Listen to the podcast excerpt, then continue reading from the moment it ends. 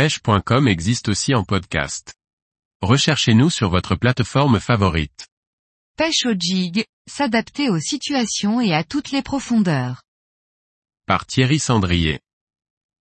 Le jig est un leurre bien connu et commun dans les boîtes des pêcheurs, mais parfois sous-utilisé ou de manière limitée. Pourtant avec leur diversité de taille, de forme et de grammage, ils peuvent s'adapter à un grand nombre de situations et être animés de multiples manières. L'utilisation des jigs revêt trois avantages non négligeables que vous retrouverez chez aucun autre leurre. Il se lance à des distances inégalables à taille et poids égales, ce qui est parfois un critère de choix pour les pêcheurs du bord. Il est dense et coule ainsi très vite. Il permet à poids égal de présenter une proie de petit volume. Si le jig peut apparaître comme un vulgaire morceau de métal, sa conception est en réalité bien plus subtile. Son profil, à savoir sa largeur et sa longueur pour un poids défini, mais aussi la position de son centre de gravité, de son point d'attache, ou encore la forme de ses faces qui peuvent être plates, incurvées ou encore bombées déterminent son comportement dans l'eau.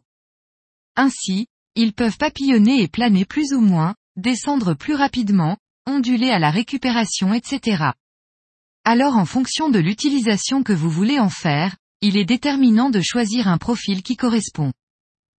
La première utilisation que l'on peut faire d'un jig et particulièrement de se développer pour être considéré comme des casting jigs est une récupération plus ou moins rapide sous la surface.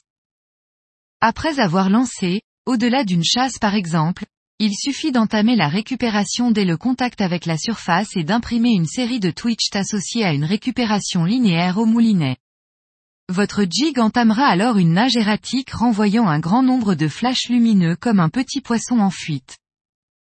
Bien sûr, vous pouvez optimiser vos chances de capture en alternant les vitesses et les temps de pause. La seconde façon de manier un jig est de le lancer et de le laisser atteindre le fond. Une fois au fond, vous pouvez alors entamer une récupération linéaire au moulinet en diagonale à travers la colonne d'eau, notamment avec des jigs qui ondulent sur eux-mêmes comme le hareng de ragot ou encore l'hypnoca de fiche. La seconde alternative est une animation en traction qui consiste à effectuer de grandes tirées suivies de relâchés. Il sera alors important de détendre légèrement la bannière pour ne pas brider le jig lors de la phase de descente pour qu'il puisse papillonner. Enfin, un jig peut être animé tout simplement en vertical à l'aplomb du bateau ou d'une digue par exemple.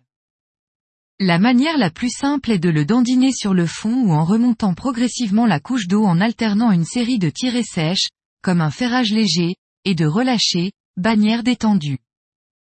La seconde possibilité est une animation en ascenseur, donc au moulinet, qui consiste en une récupération linéaire, mais sur le plan vertical. Cette animation est très efficace pour le lieu notamment.